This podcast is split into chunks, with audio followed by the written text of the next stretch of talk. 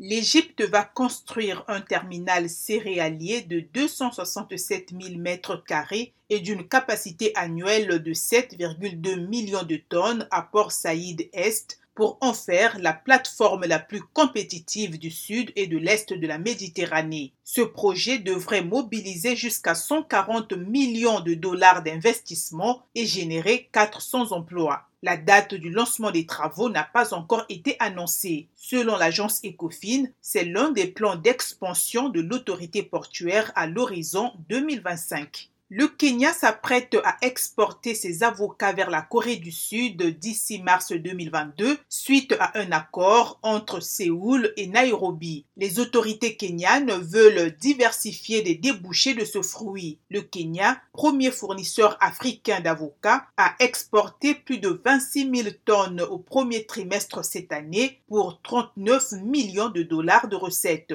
Terminons par la BAD qui a mobilisé 20 millions de dollars au profit du Fonds pour l'énergie durable en Afrique pour accélérer l'électrification. Ce fonds, d'une durée de 5 ans, a été conçu pour fournir des capitaux aux entreprises et atténuer les impacts du Covid-19 tout en favorisant l'accès à l'électricité propre. Ces initiatives permettront de créer des emplois, diversifier les secteurs énergétiques sur le continent et accélérer la croissance verte des communautés rurales.